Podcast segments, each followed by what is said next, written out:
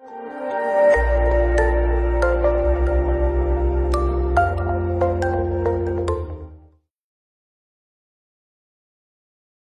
我们现在继续啊。我们现在看到呢三种特殊的抢劫啊，一种呢是聚众打砸抢，毁坏或抢走公司财物，对于首要分子呢定抢劫。那大家就会发现呢，如果聚众打砸抢啊，毁坏财物，它其实是一种毁损型犯罪，但是根据这个法条的规定，对于首要分子呢，直接定的是抢劫，所以它其实是一个特别规定啊，是一个理智规定。当然，如果在聚众打砸抢过程中抢走公司财物，那本身就应该定抢劫。所以这个条款其实既可以看成是提示性规定，又可以看成是理智规定。啊，他把毁坏型啊的首要分子理解为抢劫罪，那这是一种特别规定。那第二是携带凶器抢夺啊，以抢劫罪定罪处罚。那显然这是一个特别规定，因为携带凶器抢夺本来是抢夺，但由于法律特别规定，它成为了抢劫。那因此，关于这个条款要注意主客观两者的约束。第一，主观上携带凶器的目的是为了犯罪，啊，所以你必须要证明他携带凶器的目的是为了犯罪。那首先，如果这个凶器是枪支弹药等管制刀具啊，这个国家禁止呃携带的器械，那么就直接推定有犯罪目的。但是如果携带的呢是菜刀啊、剪刀啊或者其他的一些国家并没有禁止携带的这个器械的话，那如果你要认定它属于携带凶器抢夺，就必须要证明它存在这个犯罪的目的。好，第二，客观上携带凶器呢是不需要显露的啊，因为如果需要显露的话，它其实就标准的抢劫了。只不过这个携带既包括直接携带，又包括间接携带啊。什么叫间接携带啊？处于随时可支配范围之内，我觉得就属于间接携带啊。我做大哥，我平常是不带刀的，我只要带小弟就可以了。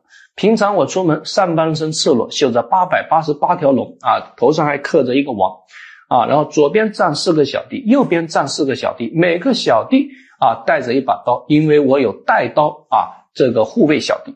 那这叫不叫携带凶器抢夺了？你看到前面有个人，你冲过去啊，八百八十八条龙加持啊，把别人的包给抢了。那我看你携带小弟抢夺，而小弟又带了刀，所以属于携带凶器抢夺。转化型抢劫，这个是考的最多的，那几乎每年都考，因为确实是比较复杂的。好，转化型抢劫法条文的规定呢，是犯盗窃、诈骗、抢夺罪，为抗拒抓捕、毁灭罪证、窝藏赃物啊，当场使用暴力或以暴力相威胁，直接转化为抢劫。所以，首先第一，它的起因条件必须是犯盗窃、诈骗、抢夺罪。那各位就会发现，任何一个问题啊。呃，它可能都会有三种立场，而这三种立场呢，其实都只是对概念做事实理解，还是做规范理解啊？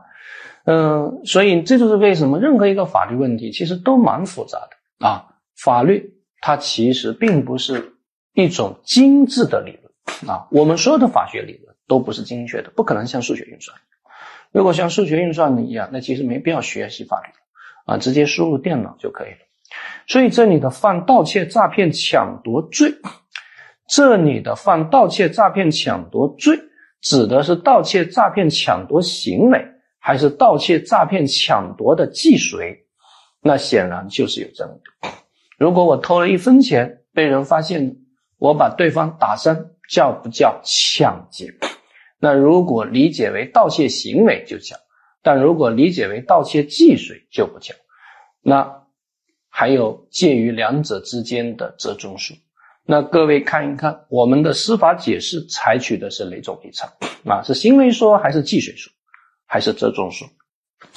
两抢意见第五条规定，行为人实施盗窃、诈骗、抢夺行为没有达到数额较大啊，为窝藏赃物、当场使用暴力，一般不以犯罪论处。所以原则上，他采取的是计税数。因为盗窃要数额较大才达到了计税标准，原则上采取计税数，但是有一些例外，这就证明两抢意见其实采取的是折中数。啊，他说下列情况呢也可以转化为抢劫：一是接近数额较大标准；第二呢是在入户或在公共交通工具上盗窃、诈骗、抢夺后，啊，在户外或交通工具外实施上述行为，啊。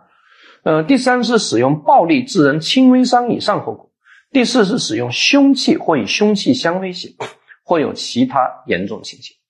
那么这个司法解释是二零零五年出台的，而二零一一年其实我们增加了几种新型的盗窃啊，无需数额较大、即为既遂的盗窃，像入户盗窃，向携带凶器盗窃，啊，向这个入户盗窃，啊，向扒窃，它其实都无需数额较大就构成了既遂。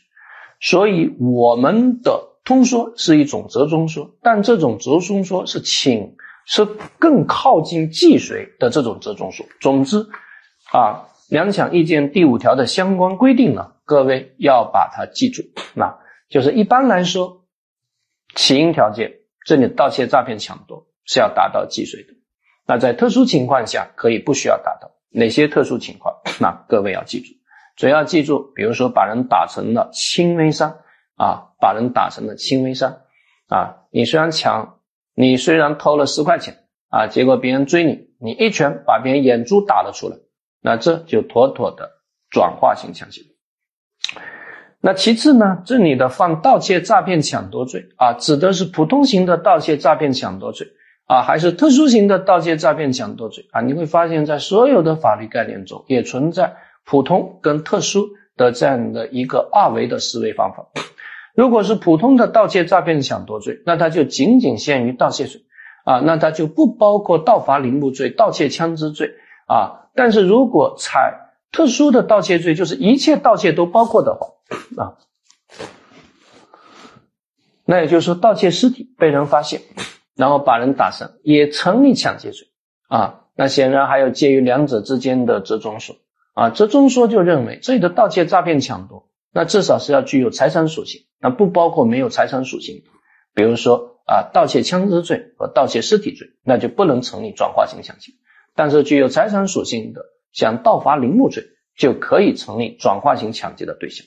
啊，总之这些知识点都略有争议，只要有争议，我们现在的考试题目都会采取啊求同存异的考法，都会告诉你前提，如果认为啊。这个转化型抢劫的盗窃并不限于二百六十四条的标准性盗窃，那么啊，盗伐林木罪怎么怎么着啊？或者在案例分析题中如果讨论的话，那你用多种观点作答，那也很简单啊。第一种观点我们认为不能转化，第二种观点我们认为可以转化就可以了。但是如果你要让我给出一个定分指针的标准，那我这个人从来没有什么立场，我从来都是具体问题具体分析啊，我没有什么鲜明的立场，我的立场就是没有立场啊，我也非常害怕自己始终用立场来绑架我的思维啊，我的立场就是具体问题具体分析，绝大多数情况下都采折中说啊，所以为什么别人叫我罗贯中啊？所以我采的是折中说，我认为这里的盗窃、诈骗、抢夺可以包括具有财产性属性的盗窃、诈骗、抢夺，所以盗伐林木。啊，抗拒抓捕可以转化成抢劫，但是无论如何不包括盗窃尸体啊，也不包括盗窃枪支。那因此，张三盗窃枪支被警察发现，拿着枪把警察打死，那显然构成盗窃枪支罪和故意杀人罪，数罪并罚就可以了。好，时间条件，时间条件必须当场使用暴力或以暴力相威胁啊。当场是指实施盗窃行为的现场以及被人追捕的整个过程。只要在整体上时间和空间没有被切断，就属于当场啊。当如果在整体上时间和空间被切断了，那当场显然就不属于了啊。你比如啊，东西被偷啊，次日才被发现，失主前去主张权，那显然时间和空间被切断了啊。你是把自己的二手车卖给王五，结果王五说试一试啊，试着就跑了，你是非常生气，打电话告诉大哥啊，李三，李三说傻呀，咱车上有 GPS。啊，所以你看一下 GPS 啊，然后打个车跟着不就可以了吗？如果兄弟俩啊打了两部车去追啊这个车，因为都有 GPS，那眼看就要追上了啊，这个小偷直接开车来撞啊，那这就是转化型抢劫，因为在整体上时间和空间是没有被切断的。那么强制程度，这里的强制程度呢，必须跟抢劫的强制程度是一样的，使人不能反抗、不知反抗、不敢反抗，足以压制一般人反抗。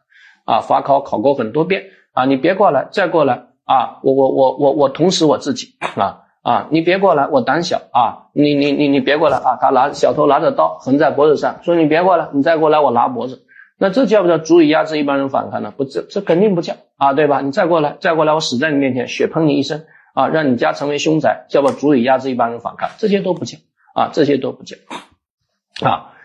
但是直接拿着一桶开水朝主人头上浇过去啊，叫不叫足以压制呢？我看就叫啊，或者之中啊，直接拿着一桶人中黄朝主人头上浇过去，这也叫啊。还曾经考过啊，小偷在逃跑过程中，主人放了一只大狼狗。啊，小偷一脚把狗踹死啊，这叫不叫足以压制？我们认为不叫，这叫足以压制一帮狗的反抗，而不叫足以压制一般人的反抗。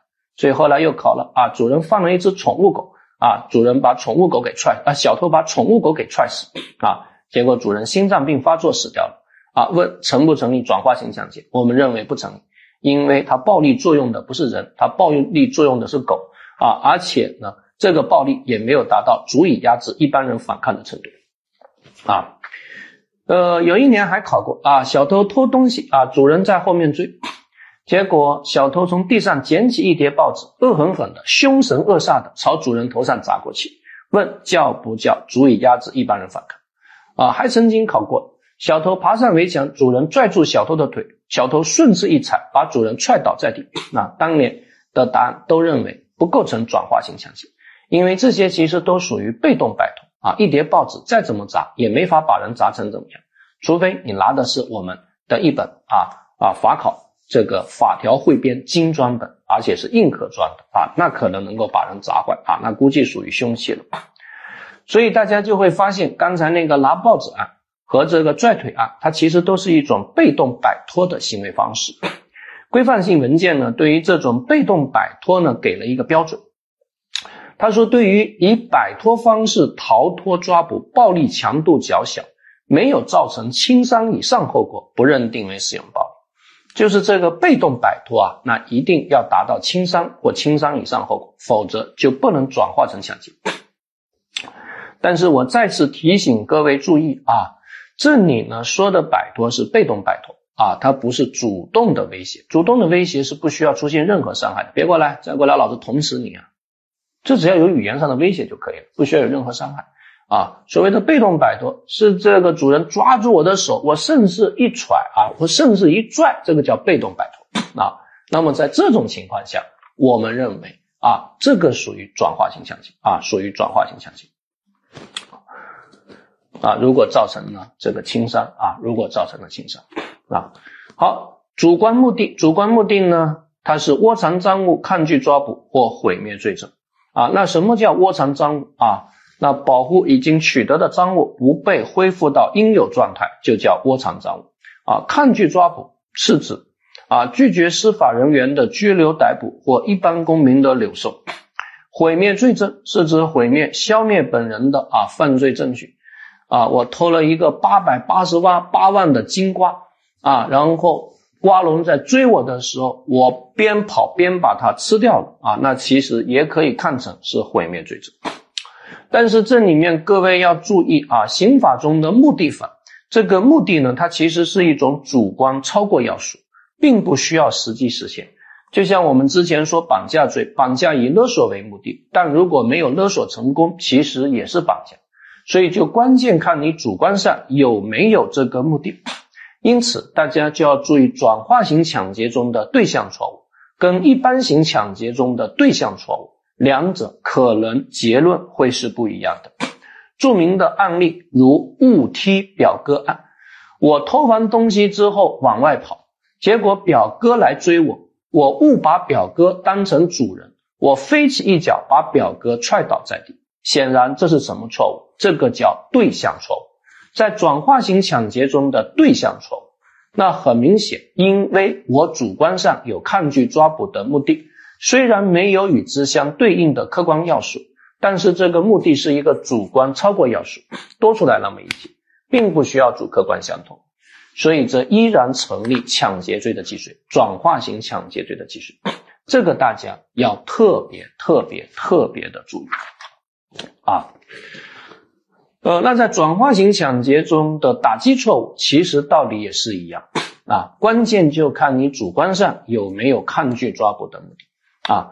所以，如果我偷完东西啊，然后主人来追我我抓起一块砖头朝主人头上扔了过去，没有砸中主人，把旁边的李四给砸死了。那显然这是打击错误。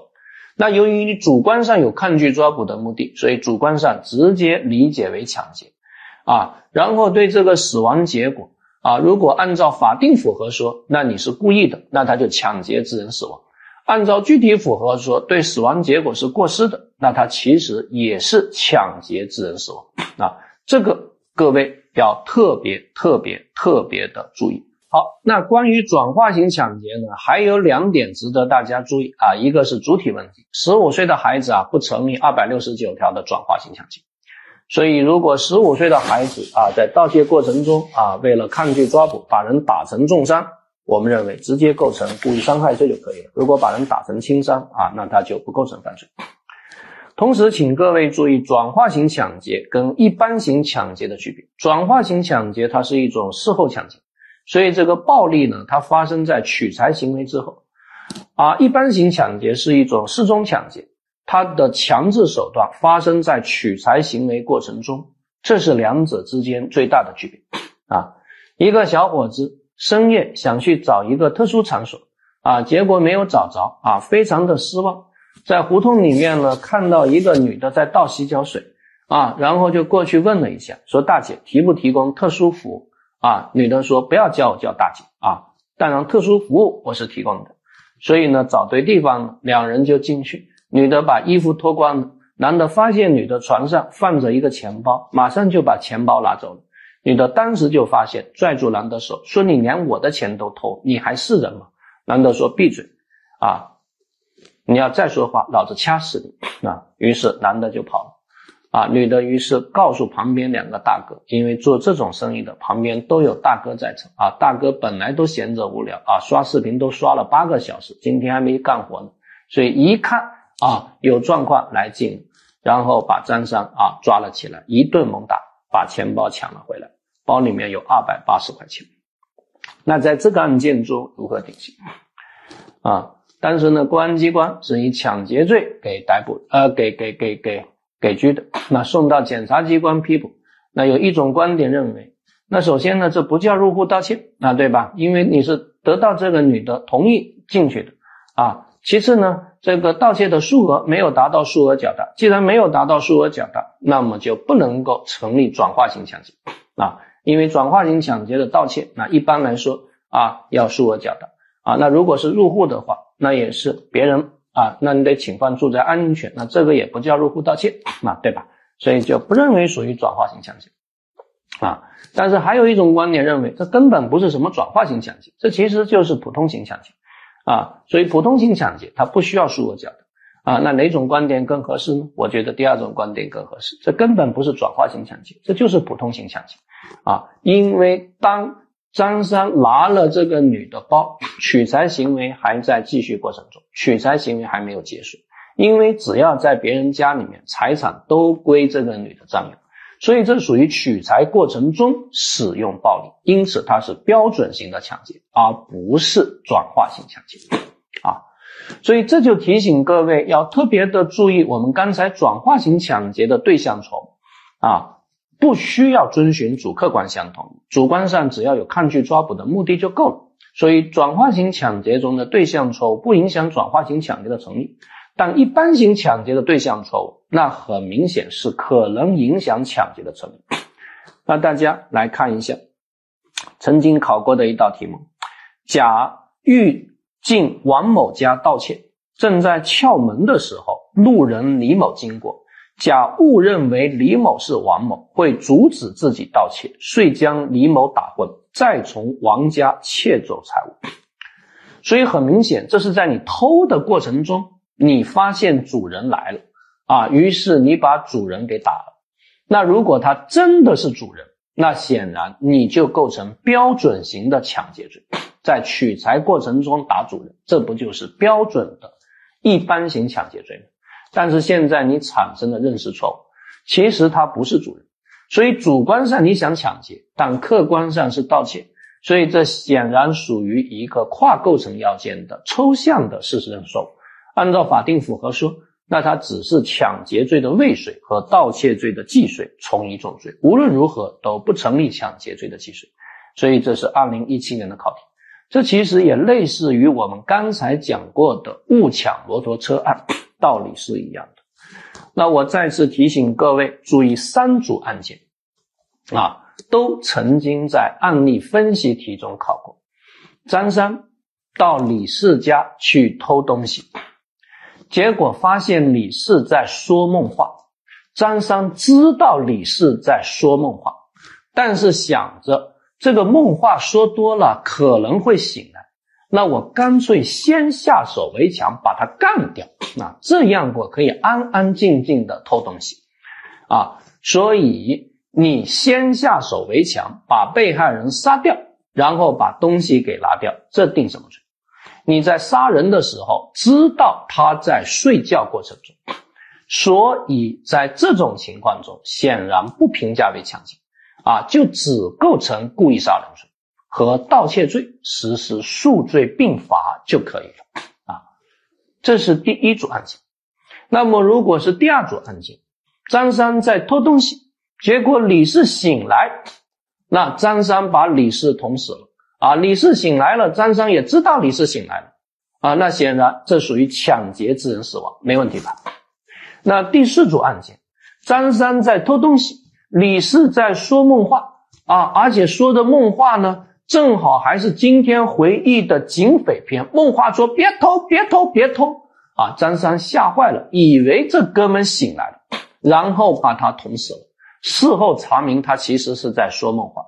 所以很明显，张三主观上是想实施抢劫，客观上是盗窃，所以这其实也是一个对象错误啊。那所以还是属于抢劫的未遂和盗窃的既遂，想象竞合，从一重罪啊。但是细心的同学会发现，它其实会稍微复杂一丁点啊，因为主观上呢是想实施抢劫杀人，客观上呢是盗窃杀人。啊，而根据司法解释，抢劫致人死亡是没有未遂的，这是司法解释的规定。待会我们也会说，所以在这个案件中，他就只能评价，因为抢劫杀人，客主观上抢劫杀人，客观上盗窃杀人，主客观杀人是重合的，所以成立故意杀人的既遂。同时，主观上想实施普通的抢劫，客观上实施了普通的盗窃，所以是抢劫的未遂和盗窃的既遂从一重罪。那一般来说，盗窃的既遂处罚更重，盗窃的既遂和故意杀人罪实施数罪并罚，这个还从来没有考过啊，还从来没有考过啊，所以提醒各位要特别特别特别的注意啊。其实难吗？其实一点都不难啊，一点都不难。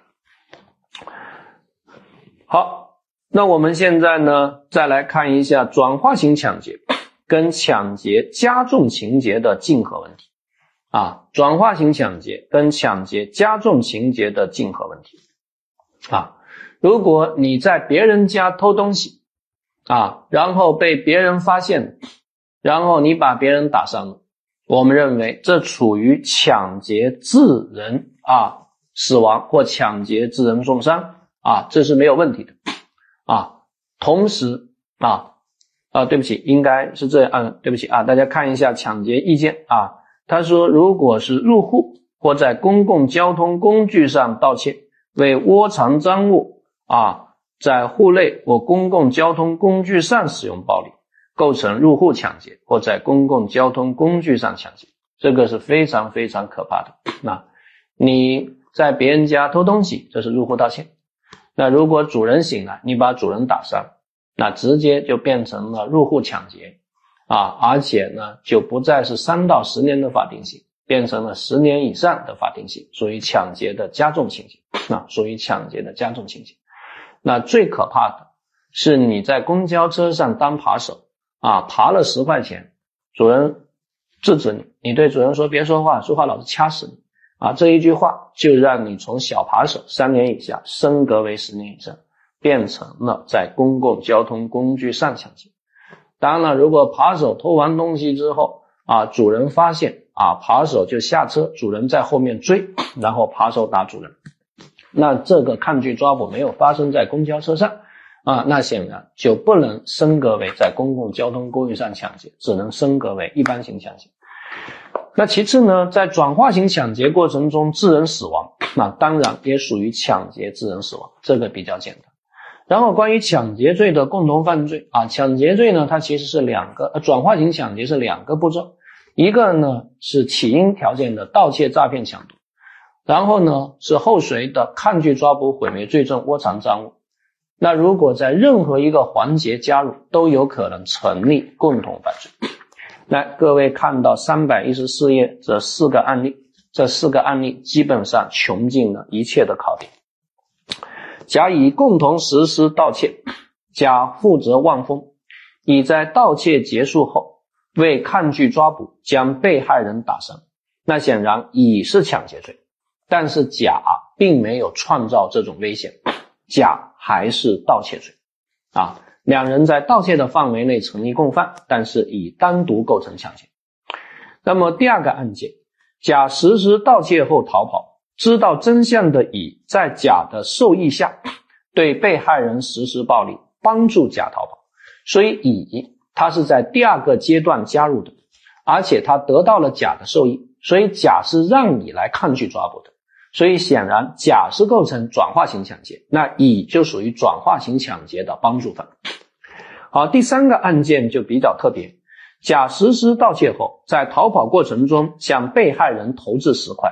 知道真相的乙在甲不知情的情况下，用石头将被害人砸伤，以帮助甲逃跑。甲以为是自己砸中的，所以首先甲主观上他有抗拒抓捕的目的，因此甲已经构成了转化型抢劫，而乙也在帮甲，只是甲不知道，所以这属于我和你一起干，但你不知道，这是转化型抢劫的片面共犯啊。关键看到第四题。甲实施盗窃后逃跑，知道真相的乙在甲不知情的情况下，对被害人实施暴力，以帮助甲逃跑。啊，所以这个就非常非常有意思，这是在帮助你抢劫，还是在帮助你逃跑呢？首先，对于实行犯甲而言，甲没有抗拒抓捕的意图，所以甲不可能构成转化型抢劫，甲只是单独的盗窃。那既然甲都不构成转化型抢劫，那么作为帮助犯就不可能构成转化型抢劫的帮助，因为没有实行行为嘛。所以这个不是在帮助转化型抢劫，这其实就是帮助逃跑。既然是帮助逃跑，那就单独构成故意伤害罪和窝藏罪的想象竞合啊。所以这些题目在法考中都曾经考过。有一年呢，就曾经考过抽油烟机案。我们两人到五楼去修抽油烟机。啊，然后呢，觉得抽烟油油烟机有问题啊，张三和李四就把抽油烟机给卸下来了，准备搬回店里去修。结果走到四楼，张三突然发现抽油烟机里面有一袋首饰，立即心领神会，把首饰放在口袋里。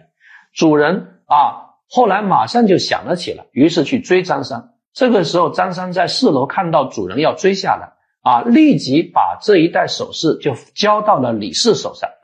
所以主人就问张三拿了没有，张三没说话，又问李四拿了没有，李四一把把主人打倒在地，然后问这个案件怎么处理？大家觉得跟一二三四哪个案件更为相似？所以很明显，第一，主人就在现场，那肯定推定东西都归主人占有，所以这是妥妥的盗窃罪是没有问题的。但是对于张三而言，这跟刚才那个性工作者二百八十块的钱包是不一样的。因为二百八十块钱是在你家里面发生的，你家里的一切东西都推定归你占有，所以盗窃还没有结束。但是现在呢，啊，已经从别人的五楼搬到四楼了。虽然这个东西我们认为在观念上归主人占有，所以构成盗窃罪而不是侵占罪，这是没有问题的。但是只要拿到啊东西已经出了你的家门，我们认为盗窃就已经既遂了。所以盗窃就已经停下来了，所以很明显啊，甲是没有抗拒抓捕的啊，张三是没有抗拒抓捕的，张三是不构成转化型抢劫的。那么李四呢？李四其实帮张三把这一袋钱拿走，是盗窃之后的帮助行为，它不属于盗窃过程中的帮助行为，因为如果是盗窃过程中的帮助行为，那就属于事中共犯。但是我们认为盗窃已经结束了，盗窃已经既遂了 啊，而盗窃本身又不是一个继续犯，那因此啊，李氏其实只是在帮助张三保管赃物啊，所以李氏不可能成立盗窃的共犯。那因此他单独把人打伤，他也不可能构成转化型抢劫。所以李氏的行为构成掩饰隐瞒犯罪所得罪和故意伤害罪，所以跟第四个案件比较类似啊。因为盗窃，我们待会会讲，只要发生在别人家，那盗窃还没有结束；但是如果从家里面把东西拿了出来，那盗窃就已经结束了啊，盗窃就已经停下来了。所以李氏他只是盗窃结束之后的事后帮助，所以李氏的行为是单独的掩饰隐瞒犯罪所定啊，这个大家要特别注意。好，呃。抢劫的既未遂问题，那我们之前讲过，抢劫它是复杂课题，既侵犯财产权，又侵犯人身权，所以只要侵犯任何一种法益，都可以成立抢劫罪的既遂。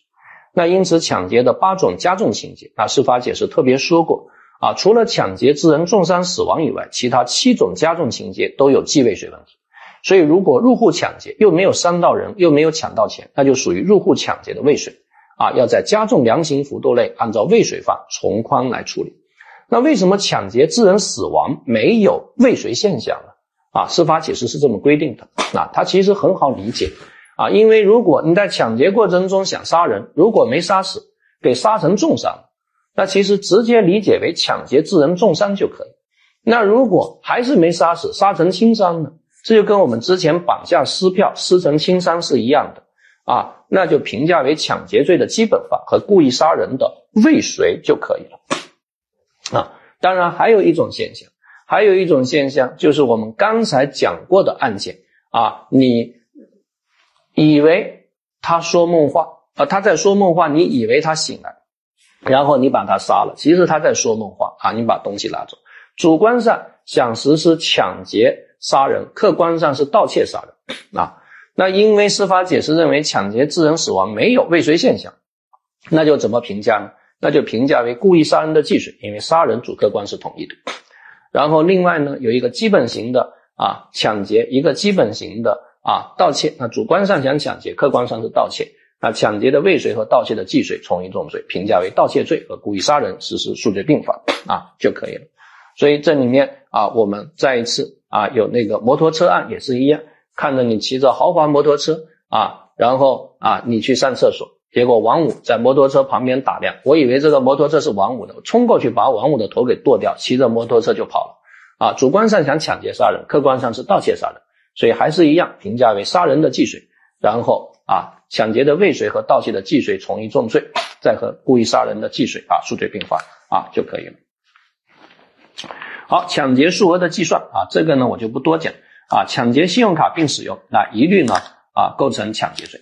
那抢劫别人的手机，然后用别人的手机银行，我们也认为直接认定为抢劫罪就可以了。而且呢，再看到这个点金啊，在别人的车上抢劫，然后开车呢逃跑啊，把车抛弃的，那么根据司法解释，这个车辆的价值呢也认定为抢劫的这个数额。好，抢劫罪与故意杀人罪的区别啊，这个呢就不用多说了。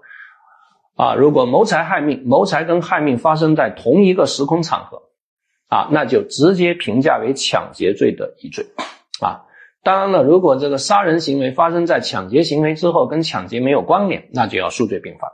啊，你看，在抢劫财物之后，为了逃避侦查审判而杀害或杀害被害人，啊，抢完之后，啊，看到被害人在蹬，我说蹬什么蹬？啊，冲过去啊，把他给杀了，那就前行为是抢劫，后行为故意杀人，数罪并罚。啊，如果本来没有抢劫的意识，基于其他动机杀完人之后，发现手上还带着一块表，啊，又把表给拿走了，那前行为认定为故意杀人罪，后行为可以认定为盗窃罪，啊，实施数罪并罚。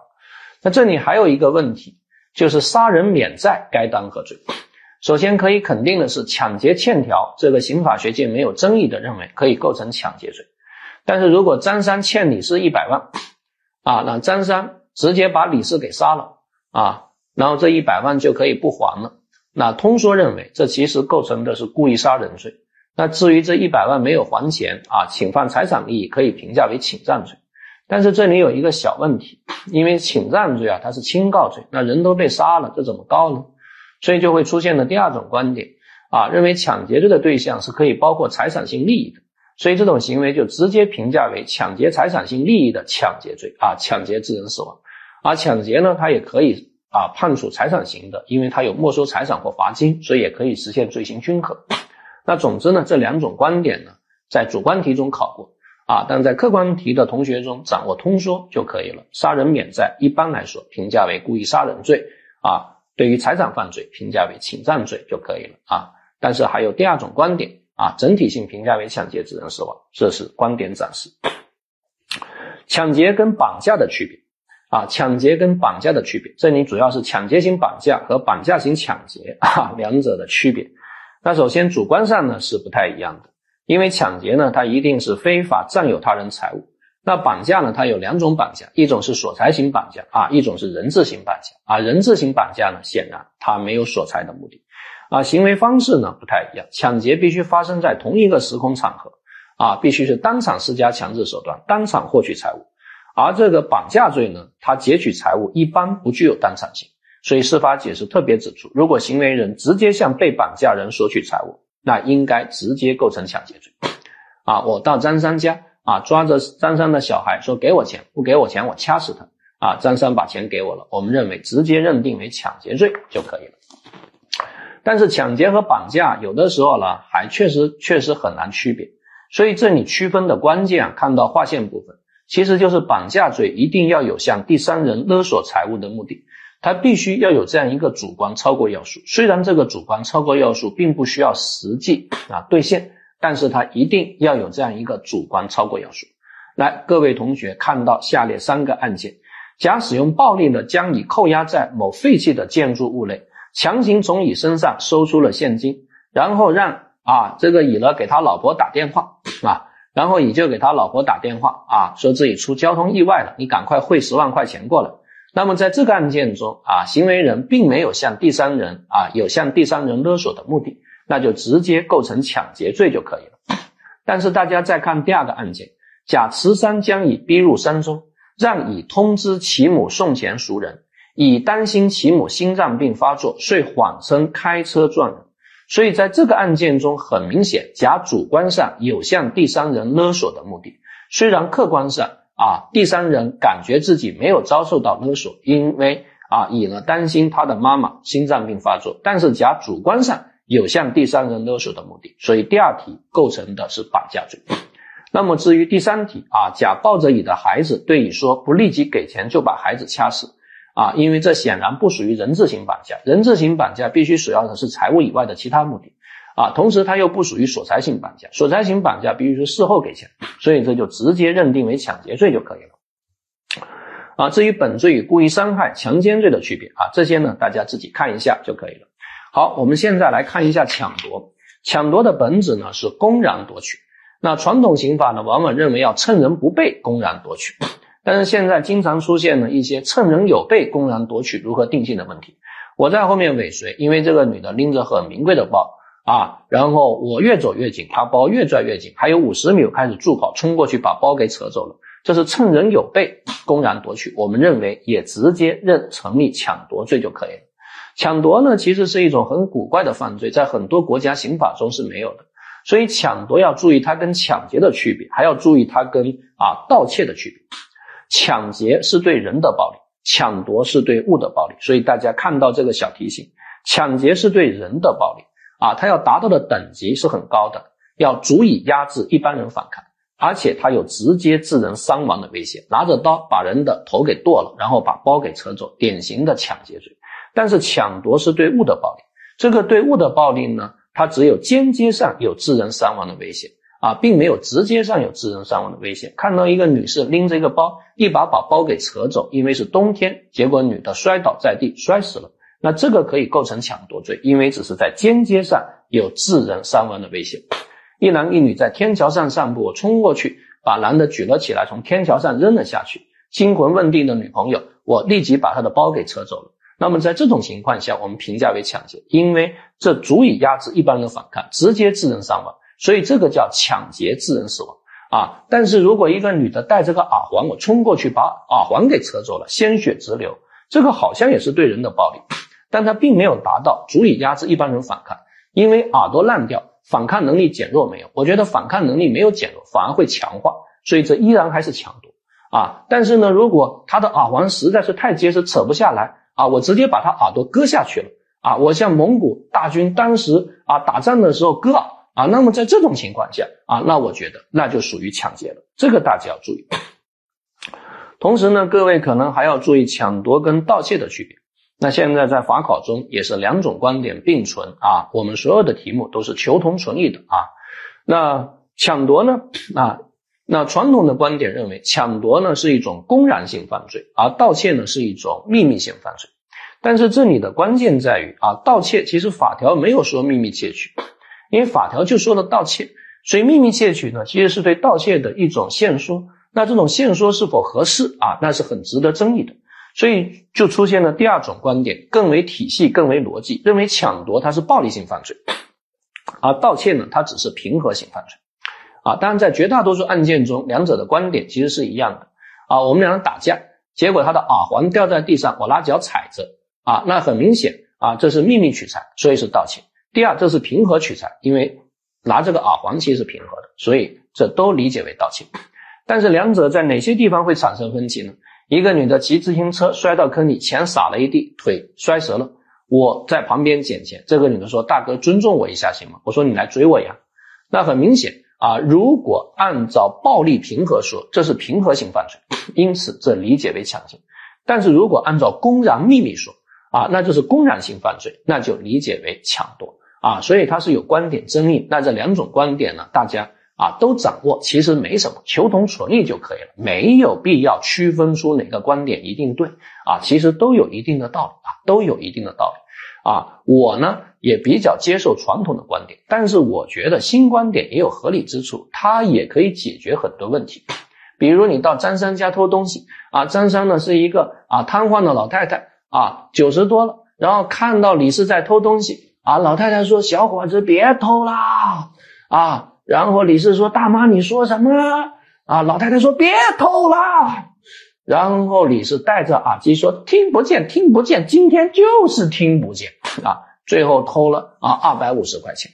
那你看应该如何处理啊？如果你按照啊传统的公然和秘密说，那很明显这是公然的行为。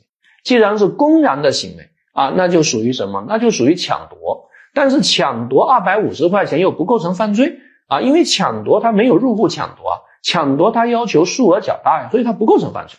但是如果你按照暴力和平和说，那它属于盗窃行为啊。既然属于盗窃行为，那刑法中有入户盗窃，所以它构成盗窃罪。那是不是这种观点会更合理一点呢？总之，任何一种观点都有相对的合理性，求同存异就可以了。好，抢夺致人死亡，因为抢劫致人死亡是结果加重犯，但抢夺致人死亡它不是结果加重犯，那就理解为这个抢夺罪和过失致人死亡的想象竞合从一重罪。所以在这一块啊，就曾经考过它和转化型抢劫的区别是非常非常有意思的啊。来，各位同学来看一看啊，我看到一个女的拎着一个非常名贵的包，我冲过去把那个包给扯走了啊，然后我就跑。啊，但是这个啊，因为这个这个用力过猛啊，它地面比较滑，这个女的倒地啊，头呢正好就撞在地上，然后地上正好有一颗凸起来的啊那个钉子，然后女的就死了。那显然我的行为构成什么？构成抢夺罪和过失致人死亡想象竞合从一重罪。但是我在逃跑过程中，路人来追我，我又把路人打成轻伤，那我就构成转化型抢劫。但是问题是，这属不属于抢劫致人死亡呢？因为你的的确确已经构成转化型抢劫，同时你又导致了对方过失死亡，那叫不叫抢劫致人死亡？我们认为不叫，因为转化型抢劫的致人死亡，它一定是后行为，抗拒抓捕、毁灭罪证、窝藏赃物致人死亡，啊，它并不包括前行为盗窃啊、诈骗、抢夺本身致人死亡，所以这其实就应该评价为抢劫罪和过失致人死亡想象竞合从一重罪。因为本来如果没有抗拒抓捕，它是抢夺和过失致人死亡想象竞合。现在抢夺变成了抢劫，那就抢劫和过失致人死亡想象竞合从一重罪。啊，类似的题目像我们之前所说的偷速效救心丸案，我偷了张三八百八十万的速效救心丸啊，眼睁睁的看着张三心脏病发作死掉了，我定什么罪？盗窃罪和故意杀人罪想象竞合从一重罪。那我在逃跑过程中啊，警察来追我，我把警察打倒在地，很明显我构成了抢劫罪。但是这属不属于抢劫致人死亡呢？我们认为这也不属于抢劫致人死亡啊，因为本来是盗窃和杀人的想象竞合。现在盗窃变成了抢劫，那就是抢劫和杀人的想象竞合，它不能变成抢劫致人死亡，因为转化型抢劫中的抢劫致人死亡必须是第二段行为致人死亡。我希望给大家表达清楚。好，飞车抢夺，那么飞车抢夺呢？啊，一般来说它是典型的对物暴力，所以它直接理解为抢夺就可以了啊。你你你你拎着一袋烟，张三骑着摩托车把你的烟给抢走啊，直接理解为啊抢夺就可以了。但是如果飞车抢夺已经不再是对物的暴力，变成了对人的暴力，那我们就直接评价为抢劫啊。你比如啊，驾驶车辆逼挤、撞击或强行逼倒他人以排除反抗，或者因被害人不放手，采取强力拉拽，或者明知会导致他人伤亡而放任这种结果的发生啊。被害人死死的拽着包，你拖着他拖出了一百多米啊，那他就是抢劫了。啊，那肯定是对人的暴力。结果在过红绿灯的时候，啊，啪，一辆车把被害人碾死了。啊，那后来判定啊，这个肇事司机负事故的主要责任。既然肇事司机负事故的主要责任，那骑摩托车的人不也负事故的次要责任吗？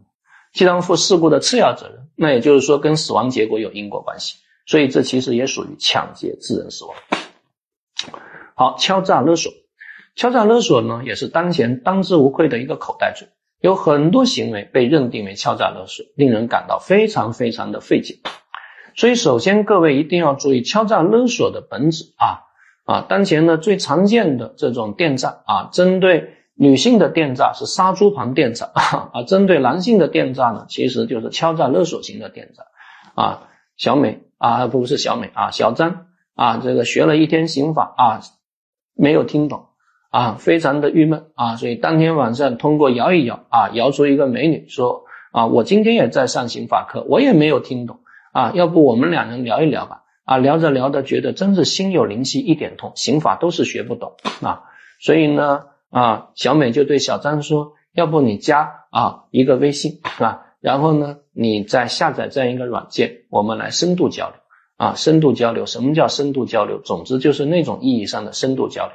啊，结果下了这个软件之后，你的噩梦就开始了。因为只要你下载这个啊软件，你后台所有的通讯数据都会被抓取，所以你就们俩就开始深度交流。你以为你在跟小美聊天，果然你们俩在裸聊啊。其实呢，你可能跟一个抠脚大叔在裸聊啊，甚至你可能跟一只狗在裸聊啊。因为抠脚大叔他也是人工啊，也很累的，所以可以抠脚大叔同时安排了八十八只狗啊，这只狗只要拍回车就可以了 啊，给你放一些色情的。啊，这个影碟就可以了。所以第二天早上啊，你就收到了十个小视频，都是你昨天晚上裸聊的小视频。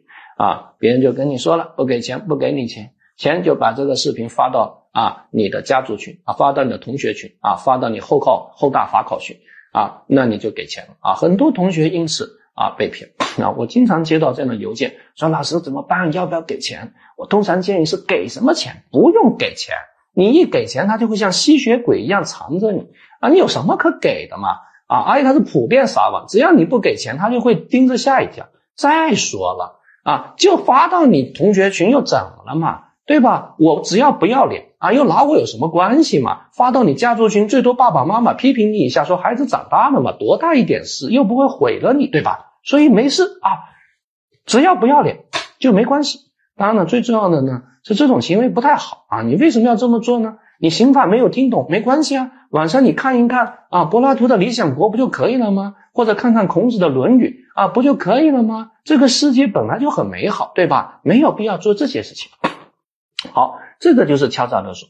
所以敲诈勒索的本质啊，它呢就是恐吓，让对方陷入恐惧，并基于恐惧啊交付财物啊，这是敲诈勒索最核心的一个区别啊。所以非常典型的，最近还有 PS 领导照片案啊啊！我很多很多朋友都被骗过啊，只要当过领导啊，可能都会被骗过，对吧？啊，你你收到一个照片，哇，然后跟一个裸女啊在一起啊，有些领导可能就记不清了啊，然后就给钱了啊，那这其实就典型的敲诈勒索啊，但它其实还构成诈骗罪啊，那想象竞合啊，从一重罪就可以了。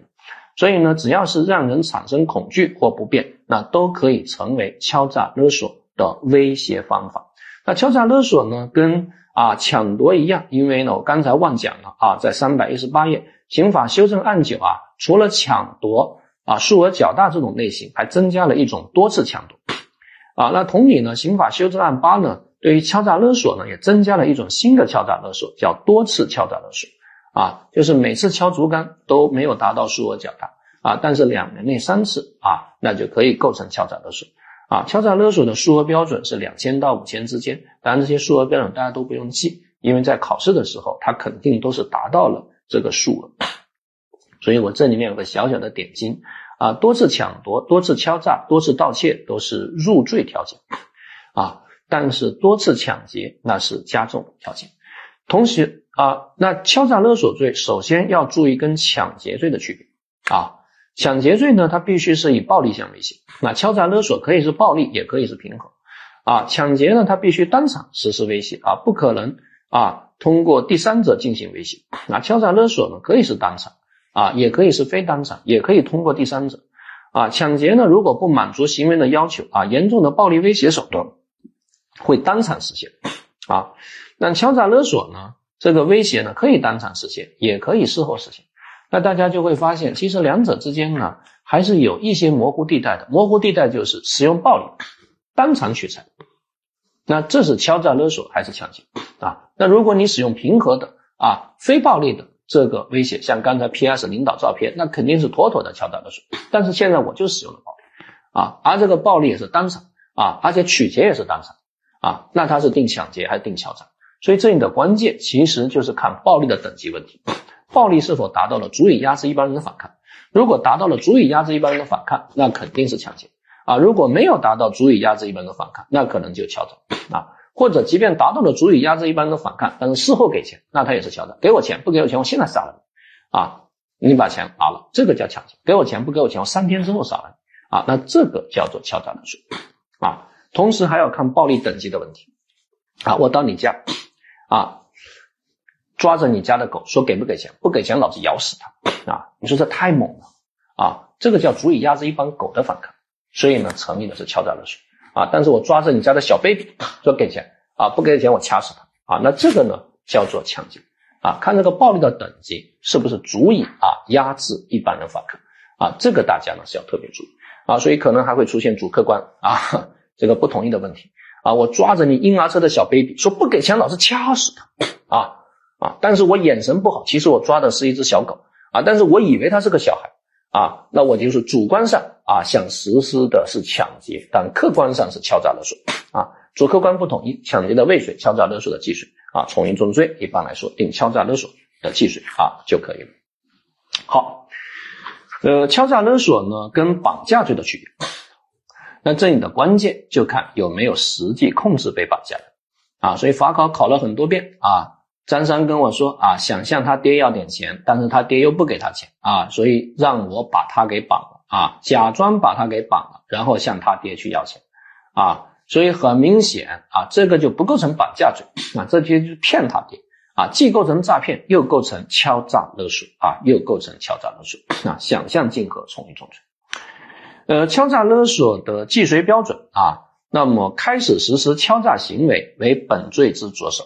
啊，所以有一年就考过一道犯罪预备的题目啊，我想敲诈张三，所以请了两个性工作者陪他去吃饭啊，准备他喝多了，然后拍裸照，第二天勒索他啊，结果两个性工作者把他啊这个这个扶到房间，结果张三接到领导的电话啊，没办法，就赶快出去啊去加班去了啊，所以呢两个性工作者又打电话啊，我很生气啊，跑到他家把他东西给偷了，那很明显这成立是敲诈勒索的犯罪预备。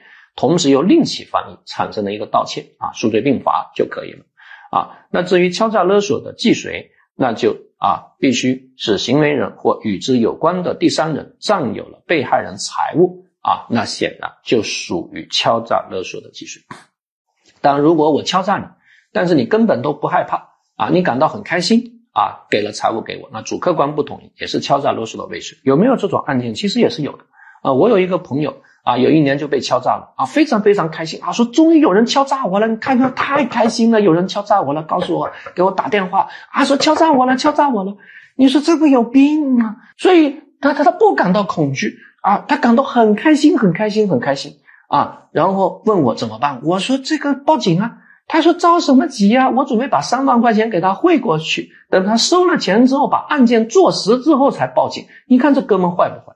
但是其实坏的，你又不用好好学法律，因为你不给钱报警，他也是敲诈勒索的未遂；你给钱之后再报警，他也是敲诈勒索的未遂，对吧？因为你给他钱，并不是基于恐惧而给他钱，你是基于开心而给他钱啊，你是基于想把他抓获而给他钱，所以依然也是敲诈勒索的未遂。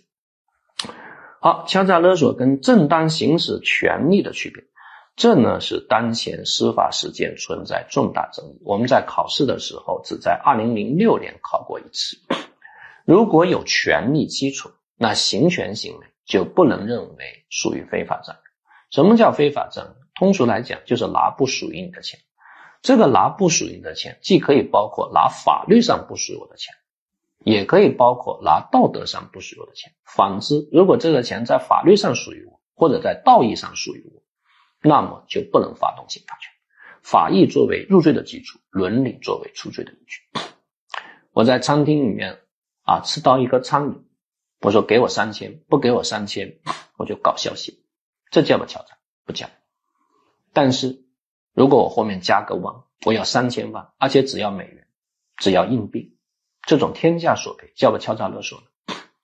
有同学认为叫啊，那你想一想。我吃出一个苍蝇，能不能要三千万美元的赔偿？啊，请各位注意，在法律上，在法律上，当我被侵权，我是可以提起精神赔偿。所以，即便要三千万，其实也是有法律依据的。啊，至于你给不给，那是一个私人之间协商的问题。既然是私人之间协商的问题，法律就没有必要去打击。那从公利的角度而言，这种天价索赔是利大于弊还是弊大于利的？我觉得是利大于弊。因为如果中国老百姓都敢去行使天价索赔，我们就不可能会认识那么多稀奇古怪的化学物品的公司啊，我们的食品质量就不会出那么多问题。所以天价索赔，我个人认为是不构成犯罪的。还有那种知假买假，然后提起索赔啊，被认定为敲诈勒索，我认为也是不合适的，因为在法律上。啊，那就是可以提起赔偿啊，在法律上啊，你卖假货，我就是可以索赔啊，你做错了事情啊，那至少啊，我是不构成犯罪的啊，你可以用其他的法律法规来惩罚，但是不能够贴上犯罪的标签啊，所以请各位要注意啊，一个女孩啊，张三摸了一个女的屁股啊，女的给他打了一个耳光，说你这个流氓，赔钱。不赔钱，我就把这段视频发到网上，让你社会性死亡。大家觉得摸一个女生屁股要赔多少钱？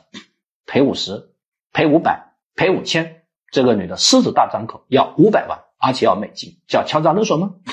啊，大家觉得摸一下你屁股大概多少钱？市场价是多少钱？啊，那市场价啊，也许啊十万，但是我就要五百万，你怎么着？有没有法律依据？有啊。这可以提出精神赔偿，精神赔偿是没有上限的，所以我们认为这些都不构成敲诈勒索啊。当然了，我们考试考的是前海区的题目，非常非常的简单，非常非常的易整，复杂的题目都不考啊。当然了，如果你在餐厅吃饭，趁老板不注意扔了一个苍蝇进去，跟老板说这是啥呀？老板趁你不注意把它吃了，说是一块肉啊，你就扔了一个蟑螂，说吃啊吃啊吃啊，五毒液呢？啊，不给钱啊，我就发微博，那这个就构成敲诈勒索，对吧？所以还有一年考了一道题目啊，我捡了一个钱包，钱包里面有身份证、有驾照。